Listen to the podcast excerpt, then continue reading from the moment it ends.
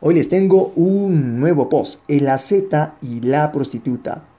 Era un pueblo en el que vivían frente a frente un aceta y una prostituta.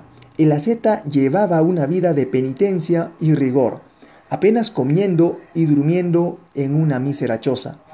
La mujer era visitada muy frecuentemente por hombres. Un día el aceta increpó a la prostituta. ¿Qué forma de vida es la tuya, mujer perversa? Estás corrompida y corrompes a los demás, insultas a Dios con tu comportamiento. La mujer se sintió muy triste, en verdad deseaba llevar otra forma de vida, pero era muy difícil dadas sus condiciones. Aunque no podía cambiar su modo de conseguir unas monedas, se apenaba y lamentaba de tener que recurrir a la prostitución. Y cada vez que era tomada por un hombre, dirigía su mente hacia el divino. Por su parte, el asceta comprobó con enorme desagrado que la mujer seguía siendo visitada por toda clase de individuos.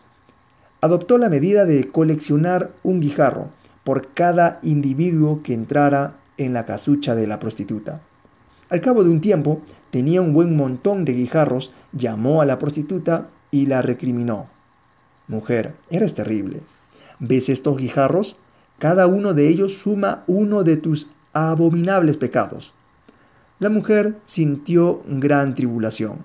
Deseó profundamente que Dios la apartase de ese modo de vida. Y unas semanas después, la muerte se la llevaba. Ese mismo día, por designios del inexorable destino, también murió el asceta. Y he aquí que la mujer fue conducida a las regiones de la luz sublime y el asceta a las de las densas tinieblas. Al observar dónde lo llevaban, el asceta protestó enérgica y furiosamente por la injusticia que Dios cometía con él.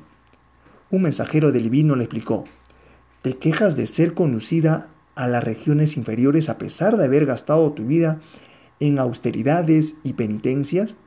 Y de que, en cambio, la mujer haya sido conducida a las regiones de la luz, pero es que no comprendes que somos aquello que cosechamos? Echa un vistazo a la tierra. Allí yace tu cuerpo, rociado de perfume y cubierto de pétalos de rosa, honrado por todos, cortejado por músicos y plañideras, a punto para ser incinerado con todos los honores. En cambio, mira el cuerpo de la prostituta, abandonado a los buitres y chacales, ignorado por todos y por todos despreciado. Pero, sin embargo, ella cultivó pureza y elevados ideales para su corazón pensando en Dios constantemente. Y tú, por el contrario, de tanto mirar el pecado, teñiste tu alma de impurezas. ¿Comprendes? Pues, ¿por qué cada uno vais a una región tan diferente? Y ahí termina este cortísimo post. El aprendizaje dice, eh, vigila tu actitud, aprende a comprender y a tolerar discierne más allá de las apariencias, definitivamente. Hay que empezar a discernir más allá de lo que, nosotros, de lo que nuestros ojos solamente ven. Hay que empezar a ver el verdadero corazón de las personas.